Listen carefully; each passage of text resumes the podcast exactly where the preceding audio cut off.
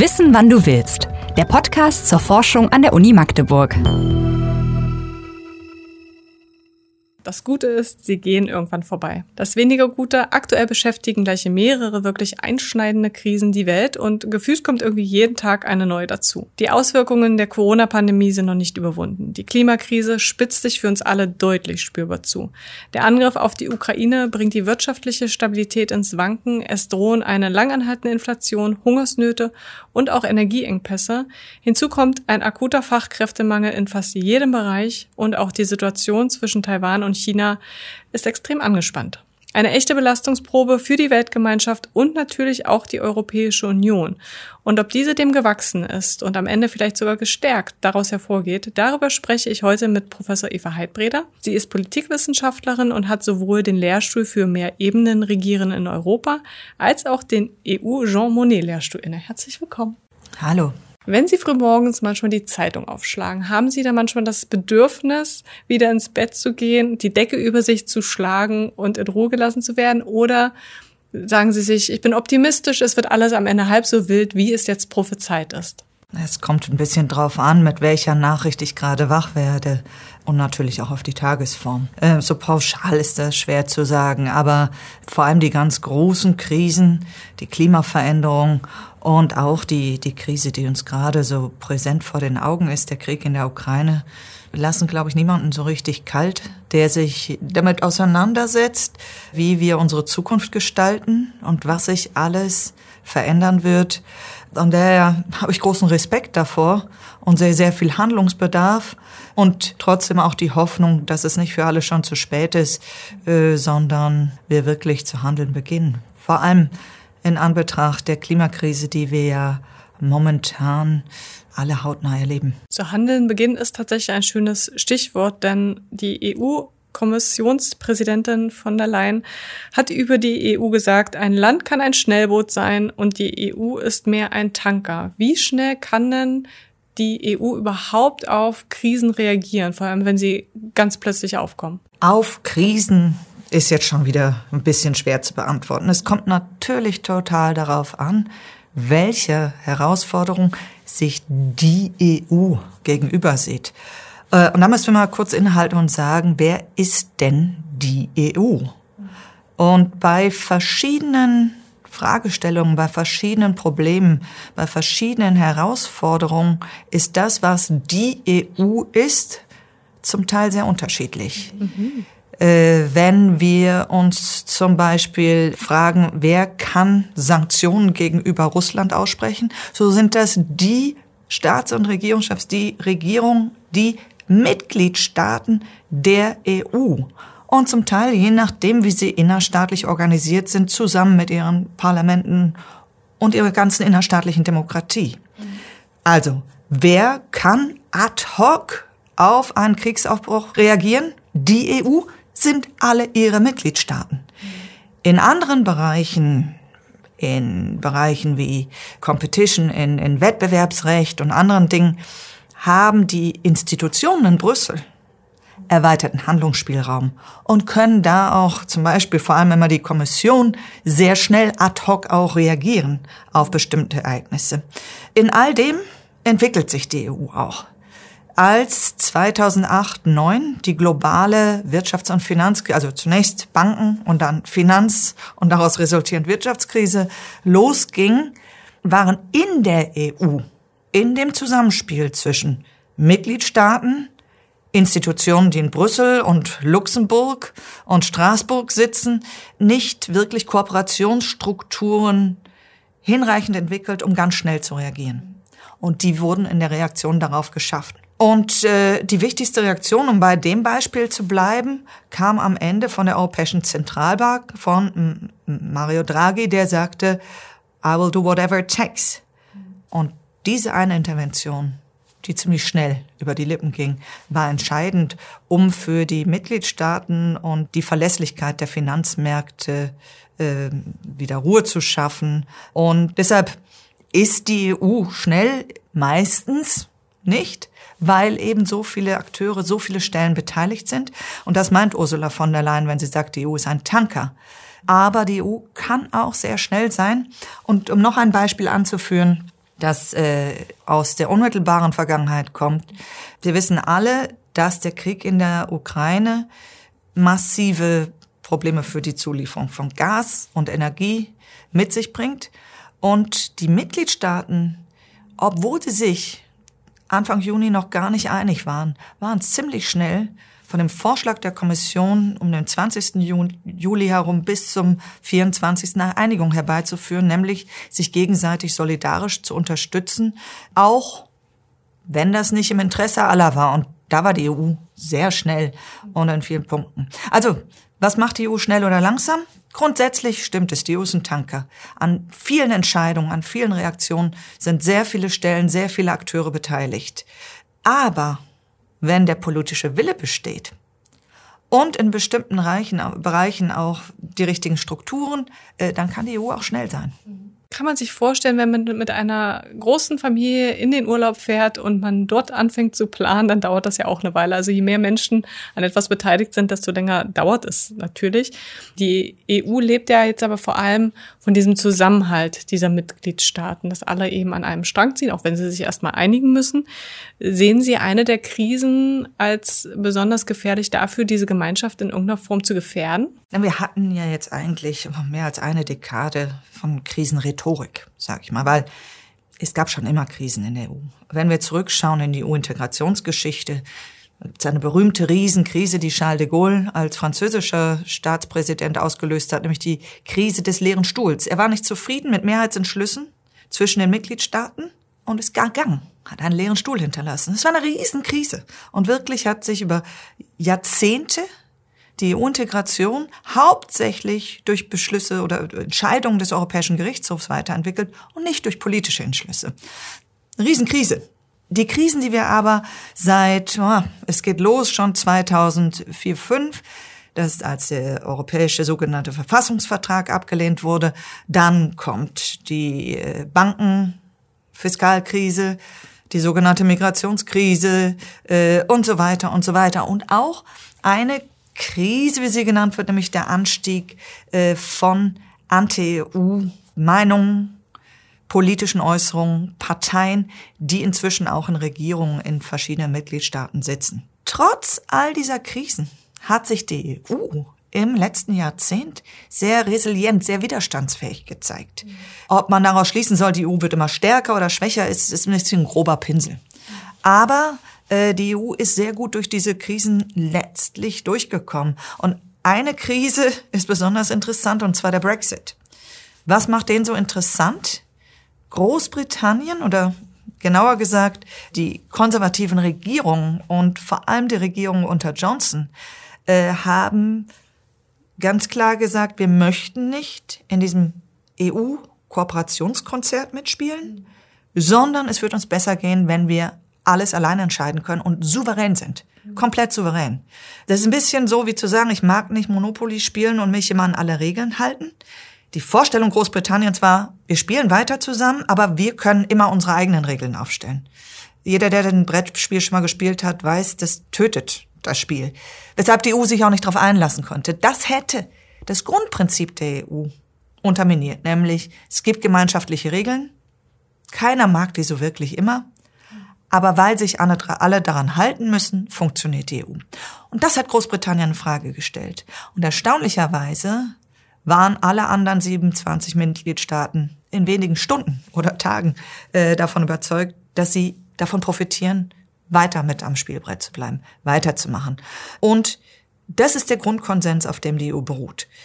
Man mag einzelne Entscheidungen nicht mögen, man mag auch gegen einzelne Entscheidungen schießen und was, aber die Reaktion auf den Brexit aller anderen 27, seien sie noch so euroskeptisch, äh, europaskeptisch, äh, war besser, wir bleiben in der EU und halten uns dann daran. Allerdings ist das nicht für immer in Stein gemeißelt. Und wir sehen an verschiedenen Stellen, dass dieses Prinzip angegriffen wird. Bekannte Fälle sind die Entwicklung in Ungarn, in Polen. Aber wir stehen auch kurz vor einer Wahl in Italien. Und die Kandidatin mit den ausreichsten Chancen, äh, Giorgia Meloni, hat auf der einen Seite postfaschistische Parteivergangenheit, an der sie, von der sie auch nicht ganz lässt, aber die größte Herausforderung und, und Bedrohung für die EU ist, dass sie sich immer damit profiliert hat, gegen dieses Einhalten der gemeinsamen EU-Regeln zu stehen und sich nicht daran halten zu wollen. Es ist offen, inwieweit sie das, wird sie denn Regierungschefin in Italien durchhalten kann, weil das den Verlust von Milliarden für Italien bedeuten könnte oder würde. Ähm, aber diese Hinterfragung des Grundprinzips der EU, dass wir alle irgendwie miteinander verknüpft sind und dass am Ende Kooperation sich lohnt, die wird immer wieder in Frage gestellt. Und das ist meiner Meinung nach wirklich die größte Herausforderung für die EU. Hoffen wir, dass sie sie meistert.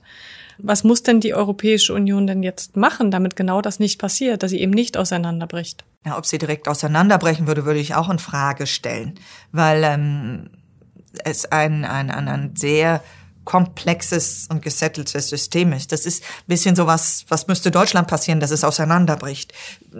Wir betrachten die EU immer so, als wäre sie da irgendwo. Und dann sind da die Staaten. Das stimmt aber nicht. Die Staaten sind Teil der EU. Das sehen Sie auch wieder an Großbritannien. Großbritannien möchte sich daran abarbeiten, EU-Gesetzgebung loszuwerden. Aber der größte Teil EU-Gesetzgebung sind nationale Gesetze. Die verschwinden ja nicht einfach. Und wie schon gesagt, haben alle EU-Mitgliedstaaten ein Interesse auch an dem, was auch alle sehen, an den Vorteilen der EU. Ich glaube also nicht, dass die EU einfach zerbrechen würde. Und ich weiß auch nicht genau, was es heißen würde. Zerbrechen. Dass äh, wir das Parlament in Brüssel zuschließen oder abflackern oder also zerbrechen ist schwierig äh, erstmal zu, zu definieren.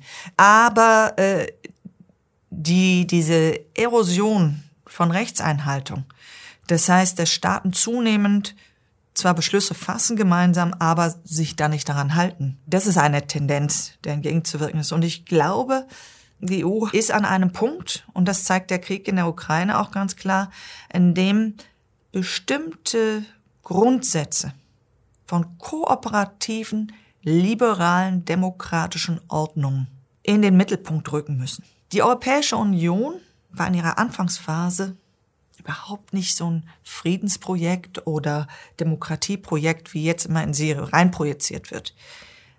Am Anfang, nach dem Zweiten Weltkrieg, waren vielmehr der Europarat für Friedenssicherung zuständig und ganz viele internationale Organisationen, Organisationen, die in Europa und an verschiedenen Stellen aus dem Boden gesprossen sind. Und äh, wie, wie ein Kollege, äh, Kiran Patel an der äh, Uni München, Historiker, sehr schön herausgearbeitet hat, war der friedenssichernde Effekt der europäischen Gemeinschaft und dieser Integration vor allem, dass sie Wohlstand geschaffen hat. Durch die gemeinsame Agrarpolitik, Regionalpolitik. Das war der große friedenssichernde Effekt. Stabilität und Sicherheit. Das war auch der Grund, warum Großbritannien 73 beigetreten ist, nachdem das Kolonialreich flutsch war. So, also europäische Integration in der Anfangsphase, in den ersten Jahrzehnten, ging darum, wirtschaftlich zu konsolidieren, Wohlstand zu schaffen und die Staaten tatsächlich auch im Sinne einer Friedenssicherung aneinander zu binden und Kooperationsmöglichkeiten zu schaffen. Darin waren diese europäischen Gemeinschaften so wahnsinnig erfolgreich, dass sie sich dann hin zur Europäischen Union entwickelt haben.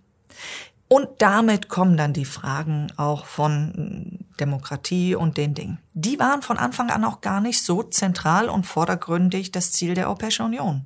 Das taucht auf oder es kommt erst mit der Gründung der Europäischen Union, dass diese politischen Ziele auch definiert werden.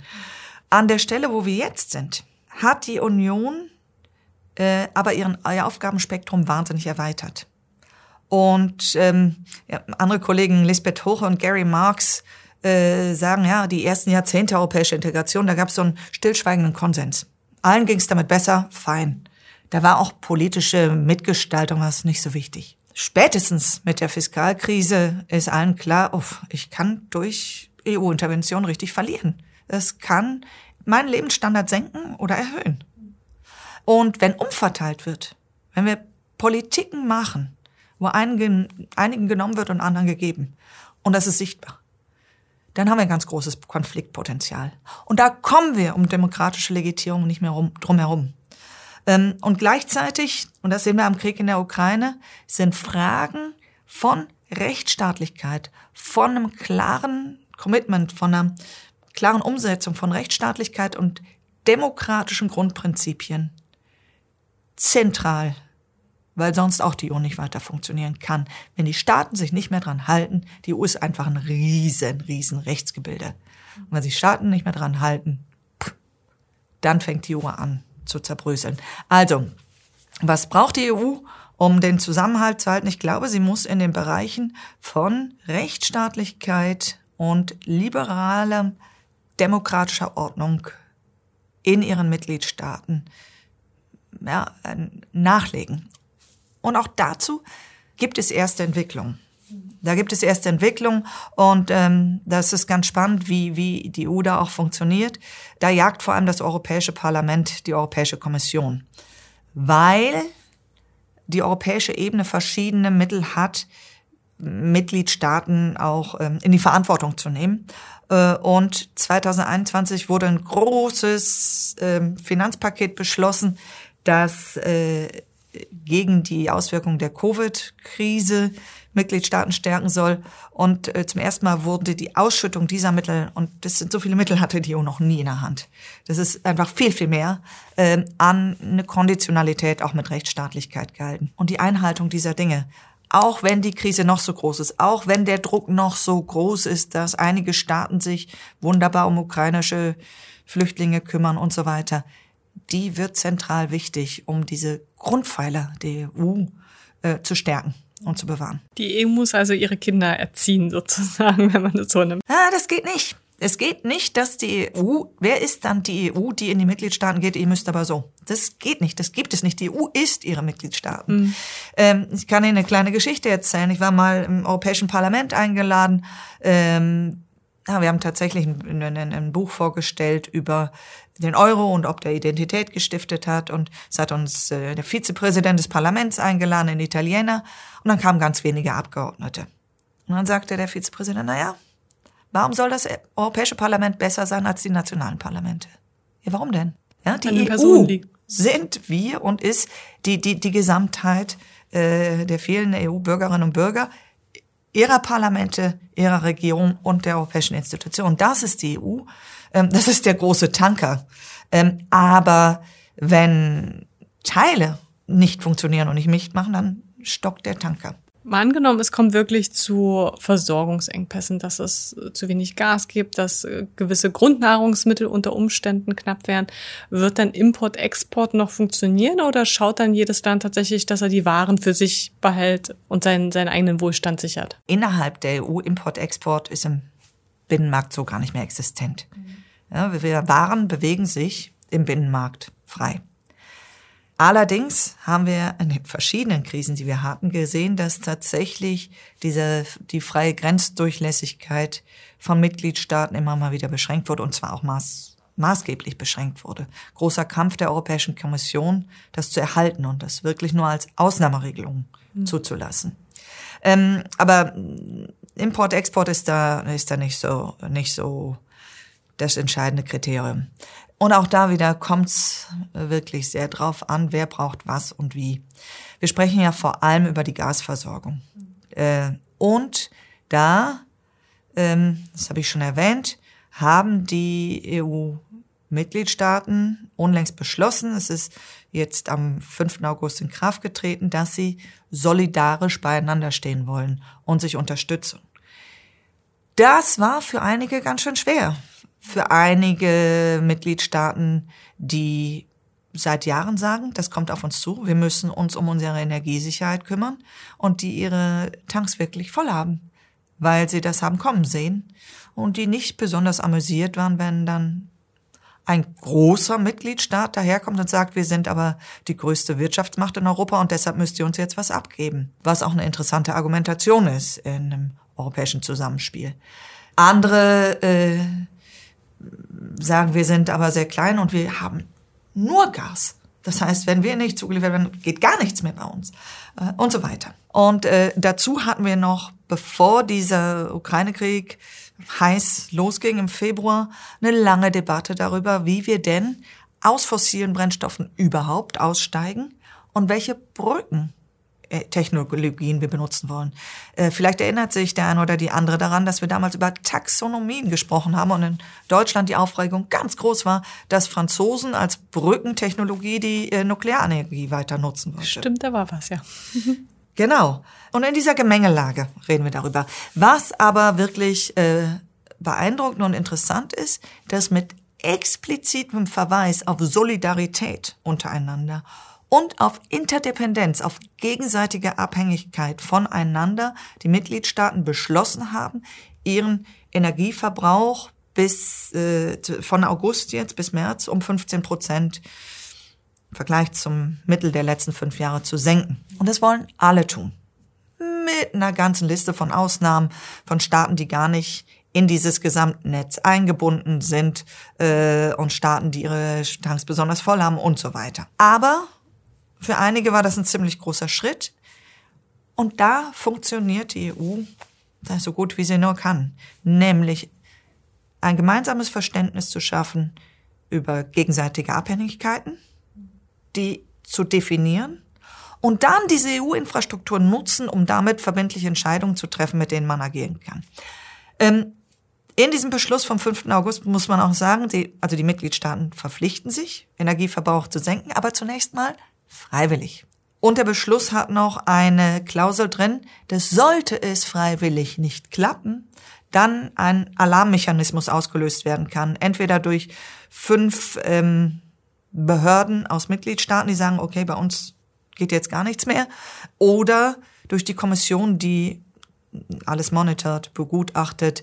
Ähm, und dann kann wieder der Rat der EU, also die nationalen Regierungen, beschließen, dass sie doch diese Ziele verbindlich machen mhm. und in welcher Form. Äh, aber das war eine ziemlich schnelle Entscheidung und zwar eine, und eine tiefgreifende. Und interessant sind zwei Dinge. Der Verweis auf Solidarität und äh, diese sehr klare Definition, wie wir werden dann schon zusammen, ansonsten gehen wir jetzt zusammen unter äh, da drin. Und äh, das ist sehr interessant, weil der Begriff der Solidarität auch in den EU-Verträgen, also in der EU-Verfassung ähm, verankert ist aber sehr schwer greifbar ist. Und hier wird er praktisch tatsächlich angewandt auf einen Bereich, der für alle ziemlich heikel ist. Hm. Glauben Sie, dass dieses Verständnis äh, von Solidarität und Abhängigkeit so verinnerlicht ist, dass sich alle freiwillig dran halten? Oder wird es am Ende vielleicht doch eine Gesetzgebung geben müssen? Das ist schwer zu sagen. Also es ist außerdem, wie verenglanlicht man das? Ja, also auch aus dem zwischenmenschlichen Bereich äh, gibt's äh, es, es, es gibt vielleicht äh, in den Filmen gibt's immer diese absolut loyalen Typen, die einfach alles machen und dafür untergehen. Es kann ja kein Regierungschef sagen, es ist mir ganz egal, für die europäische Solidarität lasse ich meine Bürger hm. untergehen. Das ist äh, so mit so einer Verinnerlichung schwer, schwer zu fassen. Es ist aber ein, als, als politisches Instrument ganz klar gestaffelt zu sagen, äh, wir versuchen es freiwillig. Wir haben aber dieses äh, Schwert der möglichen Steuerung in der Hinterhand. Und alle empirischen Studien zeigen, dass freiwillige Vereinbarungen eigentlich nur dann funktionieren, wenn man auch nachregulieren könnte. Egal was. Egal was. Ähm, wer will bestimmte Kosten auf sich nehmen, wenn es am Ende sowieso nicht geprüft wird? Ja, und äh, das, äh, das ist in dem Sinne technisch, sag mal, politisch technisch richtig gemacht. Ähm, ich denke, dass das Commitment dahinter bestimmt ehrlich und gut ist und, und deshalb auch die vielen Ausnahmeregelungen. Da kann man sagen, ach, so viele Ausnahmen, ist das jetzt gut oder nicht? Hätte man sie nicht, hätte man nicht was Härteres durchsetzen können? Pff, für die Umsetzung am Ende ein ehrlicher Kompromiss, wo jeder auch mit nach Hause gehen kann und sagen kann, guckt, das ist für uns drin. Ihr habt mich gewählt als Staats- oder Regierungschefin und das habe ich für euch mitgebracht. Äh, kann viel besser funktionieren als ein harter harte Entscheidung, wo dann alle sich äh, zu Hause verbiegen müssen. Aktuell wollen ja sieben weitere Staaten in die EU aufgenommen werden, darunter Ukraine, Serbien, Albanien, alles Länder, in denen es politisch, sagen wir, etwas knirscht. Können denn leichtere Beitrittsregelungen für diese Länder und die Aufnahme der Länder dazu führen, dass die EU gestärkt wird jetzt? Gestärkt worin und wie? Bei der letzten ganz großen Beitrittsrunde, der sogenannten Osterweiterung, hatten verschiedene Gruppen von Mitgliedstaaten verschiedene Interessen. Es gab die Staaten, also das fällt zusammen, 93 geht der Prozess los, das fällt zusammen mit der Gründung der Europäischen Union, also einer ganz großen Vertiefung weg von den europäischen Gemeinschaften. Die EU, die europäischen Gemeinschaften werden zur Europäischen Union, geben sich eine neue politische Identität und, und Integration. Die EU wird größer inhaltlich. Äh, und gleichzeitig klopfen, was wir für uns, 14 Staaten an und wollen beitreten. So, wie reagiert die EU darauf? In dem Moment gab es die Staaten, die gesagt haben, okay, geopolitisch und das ganz schnell die Staaten aufnehmen, die EU wird größer. Tony Blair, damals Premierminister in Großbritannien, hat das in einer berühmten Rede so zusammengefasst, the EU should be a superpower, but not a superstate. Und das kam ganz gelegen zu sagen, wir werden größer, wir werden geopolitisch wichtiger. Die Staaten, die beitreten wollen, sind dem Ostblock entrissen und in der EU. Äh, aber gleichzeitig für diese politische Integration, dass die EU mehr staatsgleich wird und immer mehr Kompetenzen hat oder immer mehr Dinge gemeinschaftlich auch koordiniert werden, sagen wir, ein bisschen verlangsamt. Großbritannien hat in dem Sinne übrigens auch, und das hat sich beim Brexit dann gezeigt, gesagt, wir brauchen gar keine Übergangsfristen. Die, Mitglied die neuen Staaten treten bei und alle Arbeitnehmerinnen dürfen sofort freizügig zu uns kommen und so mhm. weiter. Das war der eine Pol. Der andere war der, ähm, vor allem Frankreich, die sagten, naja, wir haben jetzt gerade vertieft und wir können nicht so schnell neue Staaten aufnehmen und noch so viele. Das macht unseren Integrationsprozess kaputt. Wie sollen wir denn mit so viel neuen Interessen und was den weiter voranbringen? Und das waren so die zwei Pole, mhm. zwischen denen die EU arbeitet. Und was daraus entstanden ist, ist ein strukturierter Beitrittsprozess. Den gab es davor so nicht. Nämlich zu sagen, die Staaten, die beitreten wollen, müssen bestimmte Kriterien erfüllen. Die müssen in der Lage sein, ökonomisch an der EU teilzunehmen, diesem ganzen Binnenmarkt, diesem ganzen Wirtschaftsdruck standzuhalten. Äh, sie müssen in der Lage sein, das ganze Rechtsgefüge der EU zu übernehmen. Das wurde damals auf 30.000 Seiten Recht oh Gott. geschätzt. Mhm. Man wusste auch gar nicht genau, was haben wir denn da alles und wie. Und es musste kodifiziert werden und dann umgesetzt werden. Und äh, drittens, sie müssen ihre Minderheiten entsprechend schützen. Und hinzugekommen ist noch, ähm, dass die Institutionen der Staaten in der Lage sein müssen, in Rechtsstaatlichkeit und Demokratie umzusetzen. Sind die Staaten, die sich jetzt beworben haben, da? Nein, gerade in den Bereichen von Korruption, von institutionellem Funktionieren und so weiter. Nein. Und auch bei ganz grundsätzlichen Demokratiefragen. Und was wir gelernt haben nach der Osterweiterung ist, die EU war ganz gut, Reformen und Prozesse in Kandidatenstaaten anzustoßen. Aber als die Staaten dann Mitglieder waren, haben wir in vielen zentralosteuropäischen Staaten einen Backlash, einen Rückfall gesehen. Und da, äh, ja, haben wir auch ein bisschen was gelernt in dem Sinne, dass natürlich der Umbau von Institutionen, die Schaffung von funktionierenden Institutionen sehr langwierig sind äh, und, und die Stabilisierung viel länger braucht. Aber weil die EU kein Staat ist, darf niemand auf der europäischen Ebene sagen, ihr in den Mitgliedstaaten müsst aber Demokratie so machen. Das gibt es nicht. Weshalb die EU sehr schwach ist, das zu regulieren oder da einzugreifen. In genau diesem Zielkonflikt befindet sich die EU gegenüber den Staaten, die Sie aufgezählt haben. Geopolitisch äh, und aus, aus, aus großen Sicherheitserwägungen wäre vielleicht eine schnelle Aufnahme der Ukraine äh, oder auch von Balkanstaaten für einige sehr wünschenswert. Und die Position vertreten gegenüber der Ukraine vor allem auch einige Staaten sehr vehement. Für die Weiterentwicklung der EU, die Funktionsweise und vor allem für das, was ich vorhin gesagt habe, die Stabilisierung der EU in den Mitgliedstaaten, also stabile demokratische Ordnung in den Mitgliedstaaten zu haben, ohne die die EU nicht funktioniert, die die EU aber nicht vorschreiben kann, ist eine schnelle Aufgabe und Aufnahme der Staaten sehr schwierig. Was gibt es dazwischen? Ähm, es gibt jetzt den sogenannten Kandidatenstatus und äh, es gibt ganz viele Zwischenschritte und vor allem die Beteiligung an europäischen Politiken und an vor allem Finanzprogrammen und Unterstützungsprogrammen, die schon laufen. Und äh, viele dieser Staaten und vor allem auch die Ukraine äh, und, und äh, Moldau haben verstärkte Kooperations- und Assoziierungsabkommen und Wirtschaftsabkommen. Da fließt sehr viel Geld schon seit Jahren in die Staaten. Und da ist die, die, die wirtschaftliche Integration und Freizügigkeit schon sehr weit fortgeschritten. Was Sie auch daran sehen, äh, dass Flüchtende aus der Ukraine in die EU konnten. Braucht kein Visum. Das, das war ja schon alles vorher geregelt. Die Assoziierung ist schon sehr weit fortgeschritten in, in, in vielen Bereichen, vor allem wirtschaftlichen. Ähm, was auf der anderen Seite das, was man noch anbieten kann, natürlich das, die, die, die, die Möglichkeiten äh, etwas reduziert. Also ganz schnelle Erweiterung, aus mancherlei Hinsicht vielleicht wünschenswert, aber ich halte das nicht für besonders realistisch. Ähm, ich glaube, diese Verfahren, wie sie im Rahmen der Osterweiterung entwickelt wurden, sind unumgänglich und äh, sind auch gegenseitig zum großen Teil. Ein Staat, der der EU beitritt, aber wirtschaftlich ein riesengroßes Gefälle zum Rest der EU hat, wird wirtschaftlich sehr große Schwierigkeiten haben, im Binnenmarkt zu bestehen. Auch das ist für keine Seite wirklich wünschenswert. Ich würde gerade sagen, da ist keinem geholfen. Ähm, ein Beitrittskandidat, eigentlich schon seit ziemlich langer Zeit, ist ja auch die Türkei. Und äh, Präsident Erdogan trifft sich auch regelmäßig mal mit Putin. Würde es vielleicht Sinn machen, die Türkei schneller zuzulassen, damit sie sich nicht zu stark mit Russland verbünden? Oder wäre das etwas Ähnliches Meinen zu sagen? Sie ernsthaft, dass wenn die Türkei in der EU wäre, Erdogan sich sagen lassen würde, mit wem er sich trifft? Vermutlich nicht. Da hätte ich auch Zweifel.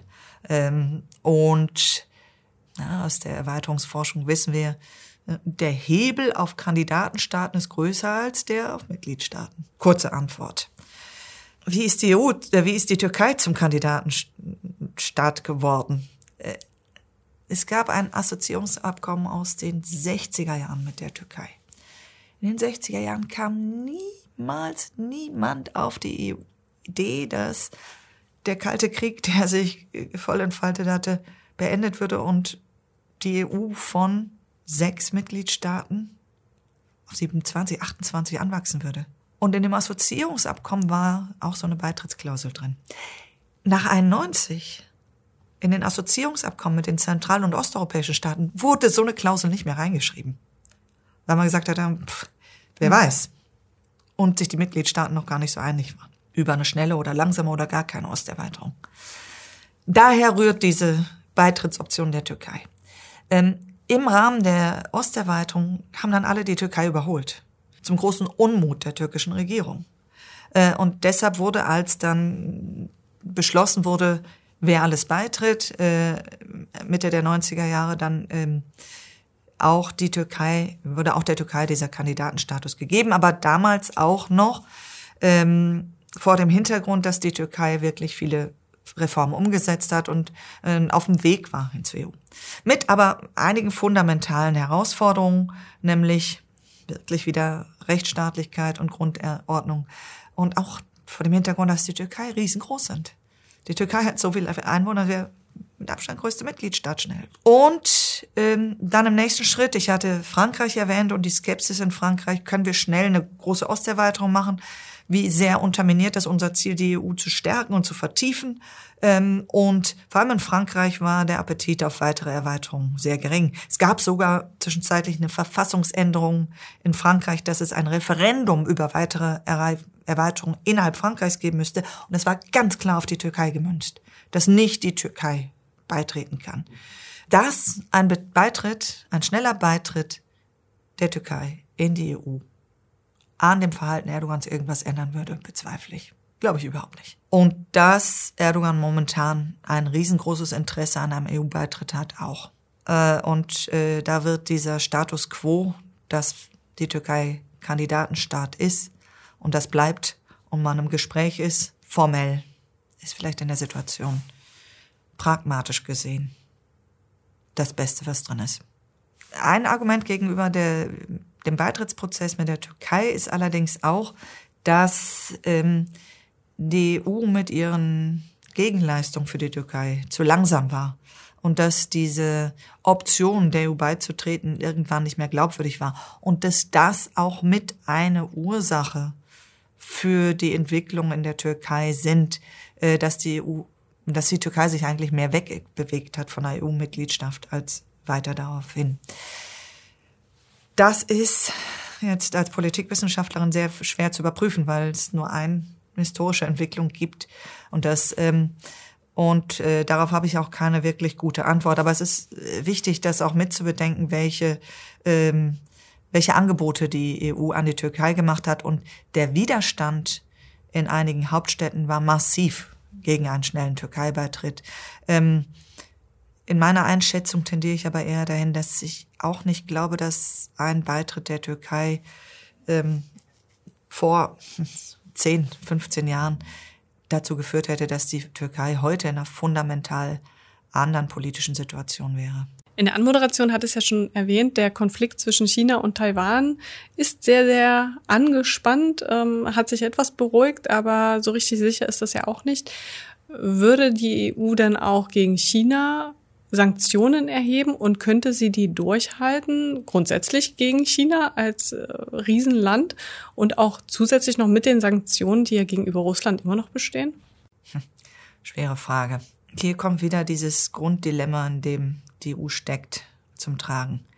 Um sich selbst zu behaupten und ihre Grundfesten kann sie nicht zulassen oder einfach stillschweigend hinnehmen oder sich beugen, dass Staaten internationale Rechtsordnung einfach aufgeben. Und das ist ein wichtiger Kernpunkt sowohl des Krieges in der Ukraine als auch gegenüber China. Die EU und die internationale Ordnung beruht momentan darauf, dass wir bestimmte internationale Normen und internationales Recht haben und sich die Staaten mehr oder weniger daran halten. Was verändert der Krieg in der Ukraine? Russland stellt offen zur Schau, dass sie sich nicht daran halten und dass es ihm ganz egal ist. China hat das noch nicht öffentlich so getan. China verurteilt aber nicht die Position Russlands.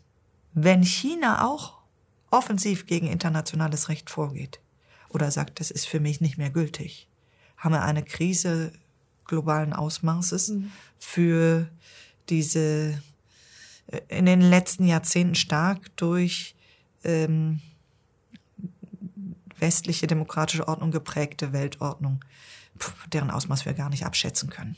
Daher, weil die EU eigentlich nur genau so ein Übereinkommen ist, dass man internationales Recht schafft und sich daran hält, wird es ihr sehr schwer fallen, da zu sagen, okay, das nehmen wir so hin. Weil dann quasi dem, dem, dem, der Auflösung überhaupt kein Riegel mehr vorgesetzt werden kann. Umgekehrt ist die EU natürlich oder die Staaten der EU sind überhaupt nicht dem gewachsen, dass sie sagen, wir stellen sämtlichen Handel mit China ein. Ich kann Ihnen nicht sagen, wie dann genau darauf reagiert wird. Aber es, äh, die, diese grundsätzliche Frage von Ordnung, von internationaler Ordnung, wird damit so, würde damit so in den Grundfesten erschüttert, dass äh, irgendeine Reaktion notwendig sein wird, wie umfassend die sein wird und wie strikt die in der Umsetzung sein wird. Hm. Zweiter Punkt, ich kann auch überhaupt nicht abschätzen, wie wenn es wirklich knallt und es zu einer kriegerischen Auseinandersetzung kommt, der dann die USA mit beteiligt werden und gegebenenfalls die NATO, was das für Auswirkungen für uns alle hat. Wir hoffen einfach darauf, dass es nicht passiert. Hoffen ist gut. Vielleicht äh, ist noch besser, dass äh, klare politische Signale gesandt werden und das und, und das macht die die die Frage des Ukraine-Kriegs wirklich wichtig, wie der Umgang mit Russland ist und wie gut die EU-Mitgliedstaaten zusammenhalten, wie solidarisch sie tatsächlich sind und das spielt auch eine Rolle in der Frage, ob die Mitgliedstaaten es hinbekommen, äh, mit den verringerten Gaslieferungen gemeinsam umzugehen. Wenn es klappt, die EU-Mitgliedstaaten da leicht auseinander zu dividieren, dass sie sich gegenseitig die Köpfe einschlagen und einen Wettstreit losbrechen, dann ist es auch für andere Staaten einfacher zu sagen, naja gut, probieren wir mal was. Nun sind das ja nicht die ersten Krisen für die EU. Sie hatten es ja schon gesagt, Flüchtlingskrise, Brexit, Finanzkrise. Was können wir denn aus den vergangenen Herausforderungen für die jetzige Situation lernen? es hieß am Anfang dieser Krisenzeit ja mal Krise heißt Chance, was auf Chinesisch. Ja, auch, und ähm, tja, was können wir lernen?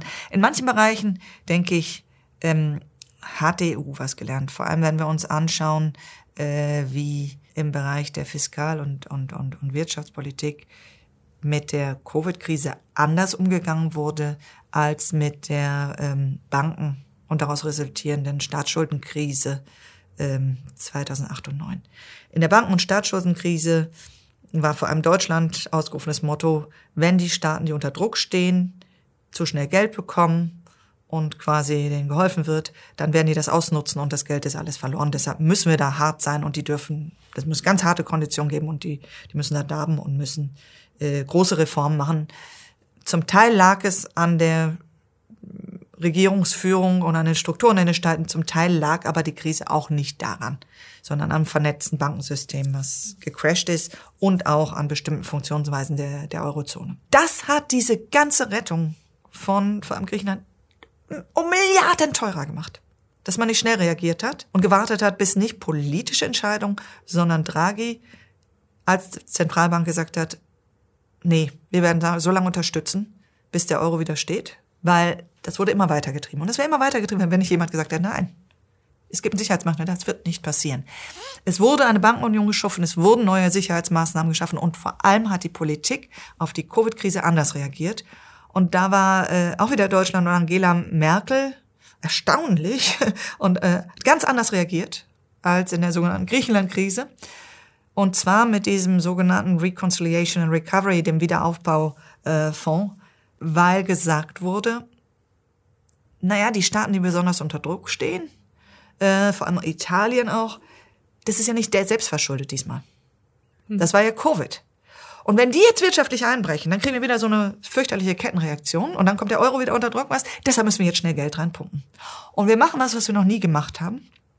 Wir nehmen Geld von internationalen Märkten auf. Wir nehmen Schulden auf eigentlich. So heißt es nicht im Deutschen. Es darf nicht Schulden heißen, weil Schulden darf nicht sein oder Eurobonds oder was in der Art. Aber wir nehmen, wir nehmen Schulden auf als EU und haben einen Mechanismus, dass wir den aus den staatlichen Beiträgen in den nächsten Jahrzehnten zurückzahlen. Und damit haben wir einen Riesentopf und das Geld schütten wir wieder aus in die Staaten, die besonders unter Druck stehen. Und das ist eine ganz andere Reaktion. Und das machen wir schnell, um zu stabilisieren. Eine ganz andere Reaktion. Eine, sowohl institutionell ein neuer Aufbau, um äh, bestimmte Dinge nicht wiederkommen zu lassen in der Bankenkrise. Niemand wusste, was in den Banken los ist. Man wusste es nicht. Keiner kannte die Bücher. Niemand wusste, wie viel. Niemand wusste das. Wir haben jetzt inzwischen in der Bankenunion einen, einen Kontrollmechanismen, Überprüfungsmechanismen und vor allem auch bestimmte Reserven. Ja, dass die Banken sich auch selber ein Stück weit retten können müssen. Das wird, äh, wenn es spitz auf Knopf kommt, vielleicht auch nicht unbedingt reichen, aber äh, die Reaktion und die ganze Argumentation in der, auf die Covid-Krise war, war eine ganz andere. Nicht zu sagen, die Staaten sind ja selber schuld oder die hätten eher machen müssen und außerdem haben die sowieso mal einen schrecklichen Haushalt, sonst hätten sie ja auch selbst reagieren können. Das kam nicht. Und das Erstaunliche ist, wir haben in Deutschland das gar nicht debattiert. Das ist so durch. Mit eben dieser massiven Schuldenaufnahme, wir reden über 750 Milliarden Euro. Und so viel Geld hat die EU noch nie an ihre Mitgliedstaaten ausgeschüttet. Interessant. Also der Tanker ist lernfähig und ab und zu auch mal agil.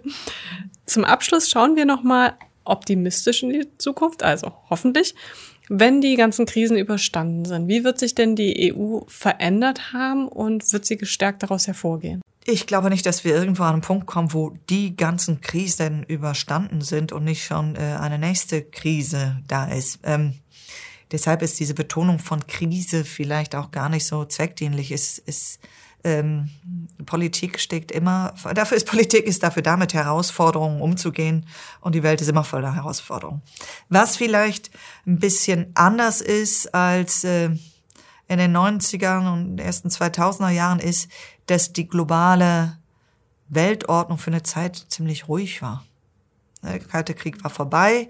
Ähm, es gab nur noch die EU als äh, die die USA als Supermacht ähm, und und es war relativ ruhig und äh, Manche haben sogar gesagt, es war die Ende, Ende der äh, End of History hätte begonnen. Der Wettstreit um Macht, um Vorherrschaft global äh, ist wieder voll im Gange. Der hat auch im Krieg in Syrien war ja schon sichtbar und an, an verschiedenen Stellen. Das ist, äh, es brodelt seit einer äh, Weile und das äh, wird bei uns bleiben und sagen wir, da ist äh, viel mehr Unsicherheit im internationalen System, als wir es aus den letzten Systemen, äh, Jahrzehnten in der EU so gemütlich gewohnt waren. In vielen Bereichen ist die EU tatsächlich äh, in, in, in genau den Bereichen durchaus gestärkt oder sagen wir etwas resilienter hervorgenommen. Da hat sich erstmal als resilient, als widerstandsfähig bewiesen. Sie ist nicht am Brexit zerbrochen.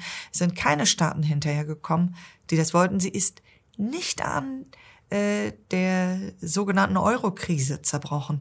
Und ich würde sogar auch mal kontrafaktisch, wir haben keinen zweiten Fall, wo wir gucken können, wie wir diese Bankenkrise verlaufen, mit, ohne Euro oder ohne.